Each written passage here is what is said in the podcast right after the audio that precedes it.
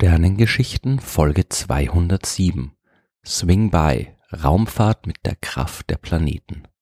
Wenn wir Raumsonden zu anderen Himmelskörpern in unserem Sonnensystem schicken, dann nutzen wir dabei fast immer sogenannte Swing-by-Manöver. Dabei handelt es sich um eine äußerst elegante Methode, Geschwindigkeit und Bahn von Flugkörpern zu verändern, die keinen oder nur sehr wenig Treibstoff benötigt. Denn der Treibstoff ist ja normalerweise das, was die Raumfahrt so kompliziert macht. Alle Raumsonden müssen mit Raketen von der Oberfläche der Erde ins Weltall gebracht werden. Dafür muss das Gravitationsfeld unseres Planeten überwunden werden und das braucht Energie. Mit dem Verlassen des Schwerefelds der Erde ist es aber noch lange nicht getan. Wenn die Raumsonde einen anderen Himmelskörper erreichen soll, dann braucht man dazu ebenfalls Treibstoff. Wie viel das hängt von den konkreten Gegebenheiten ab. Manchmal soll eine Raumsonde ein sehr fernes Ziel erreichen.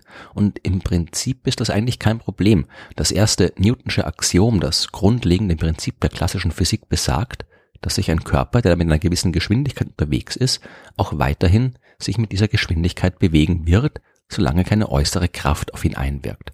Auf der Erde gibt es Reibungskräfte mit dem Untergrund oder der Luft, die dafür sorgen, dass ein bewegter Körper immer langsamer wird und irgendwann stillsteht. Im All gibt es das aber nicht. In einer Raumsonde, die die Erde mit einer gewissen Geschwindigkeit verlässt, wird sich mit dieser Geschwindigkeit auch weiterhin bewegen und irgendwann an ihrem Ziel ankommen. Dieses irgendwann ist das Problem, denn man möchte das Ziel ja möglichst schnell erreichen und die Distanzen im Sonnensystem, die sind enorm groß. Um die riesigen Entfernungen in halbwegs überschaubaren Zeiträumen überwinden zu können, müssen die Raumsonden ausreichend schnell sein. Das kann man erreichen, indem man sie schon möglichst schnell von der Erde aus in den Weltraum schießt. Dann braucht man aber auch entsprechend schnelle Raketen, die entsprechend viel Treibstoff haben müssen, entsprechend groß und teuer werden. Oder aber man schattet die Raumsonde selbst mit Antrieb und Treibstoff aus, damit sie aus eigener Kraft schneller werden kann. Je schneller sie werden soll, desto mehr Treibstoff benötigt man und desto schwerer wird die Raumsonde. Je mehr Masse sie hat, desto größer muss wiederum die Rakete sein und desto mehr Treibstoff braucht auch sie wieder. Eine Raumsonde, die sich einfach ohne Antrieb durchs All bewegt, kann auch nicht gesteuert werden. Jede Veränderung ihrer Bahn muss durch eine Kraft ausgelöst werden und dafür braucht es Triebwerke, die wiederum Treibstoff benötigen. Wenn man alles ganz exakt berechnet und die Sonde im richtigen Moment und in der richtigen Richtung mit der richtigen Geschwindigkeit ins All schießt, dann kann sie ihr Ziel auch ohne Kurskorrektur erreichen. Aber so exakt laufen die Dinge selten. Kleine Korrekturen sind fast immer nötig und oft auch größere, wenn man zum Beispiel einen Himmelskörper erreichen will, dessen Bahn gegenüber der Erdbahn stark geneigt ist. Dann muss man die Raumsonde auf eine ebenso geneigte Umlaufbahn bringen, was wiederum einen Antrieb und Treibstoff benötigt. Und wenn die Raumsonde dann am Ziel angekommen ist, dann will man ja im Allgemeinen nicht einfach dran vorbeifliegen, sondern eine Umlaufbahn um den Himmelskörper einschwenken oder vielleicht sogar landen. Und das braucht wieder Treibstoff. Ohne Treibstoff scheint es also nicht zu gehen. Es sei denn, man nutzt das Swing-By-Manöver. Das Prinzip dahinter ist eigentlich recht simpel. Newtons Axiom besagt ja, dass eine Kraft nötig ist, um die Bewegung des Objekts zu verändern, aber nicht, dass diese Kraft durch ein Triebwerk verursacht werden muss. Es gibt auch noch andere Kräfte, die man nutzen kann. Zum Beispiel die Gravitationskraft der Planeten in unserem Sonnensystem. Genauso wie die Erde die Rakete und die Raumsonde beim Start anzieht und den Weg in den Weltraum so aufwendig macht, ziehen auch die anderen Planeten die Raumsonde an, wenn sie deren Gravitationsfeld ausreichend nahe kommt. Wenn sie beispielsweise sehr nahe am Jupiter vorbeifliegt, wird sie das nicht einfach unbeeinflusst tun. Ihre Bahn wird verändert werden. Aus Sicht des Jupiters findet dabei dann tatsächlich nur eine Ablenkung statt. Die Raumsonde fliegt nach dem Vorbeiflug in eine andere Richtung als vorher, aber immer noch mit der gleichen Geschwindigkeit. Der Jupiter selbst steht aber nicht still, sondern bewegt sich selbst um die Sonne herum. Und wenn man das Ganze aus der Sicht der Sonne betrachtet, hat sich nach dem Vorbeiflug am Planeten nicht nur die Flugrichtung der Sonde verändert, sondern auch ihre Geschwindigkeit. Man kann das mit einem Beispiel von der Erde vergleichen. Stellen wir uns einen Zug vor, der auf seinen Gleisen mit einer Geschwindigkeit von 100 kmh fährt.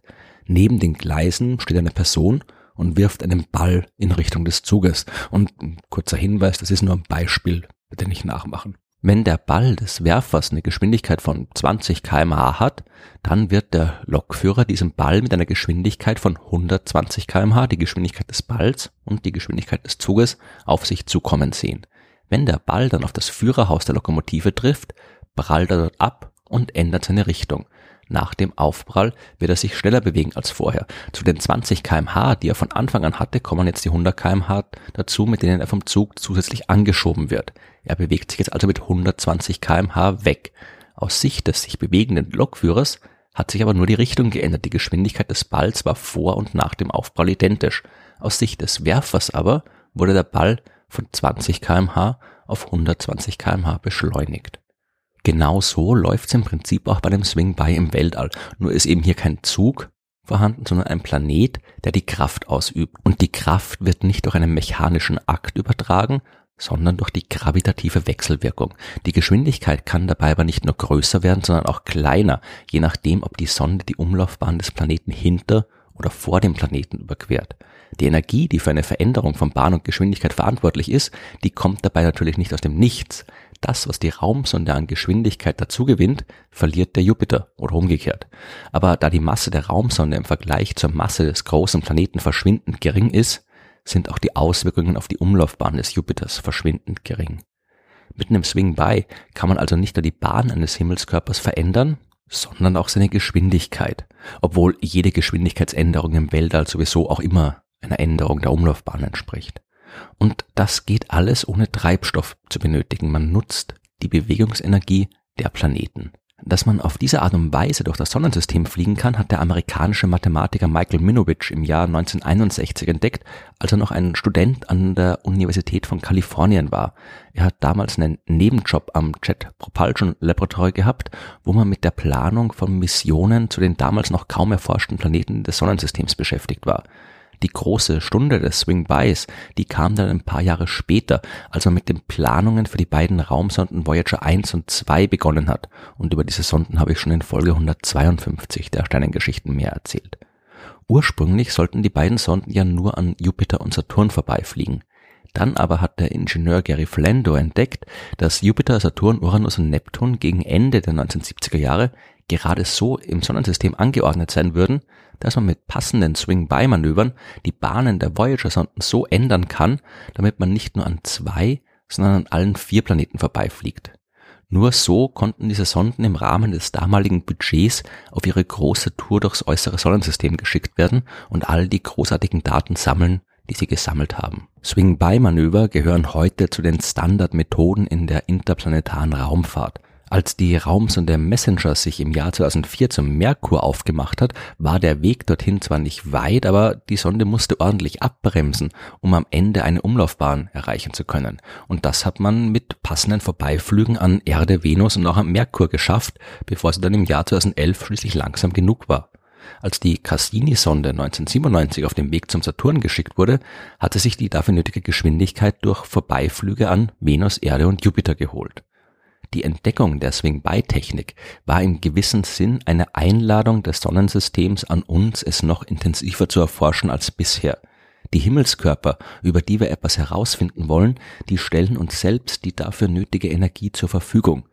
Wir haben die Einladung glücklicherweise nicht ignoriert und nutzen die Möglichkeit, die uns die Planeten mit ihrer Energie bieten, hoffentlich auch in Zukunft weiter so ausgiebig.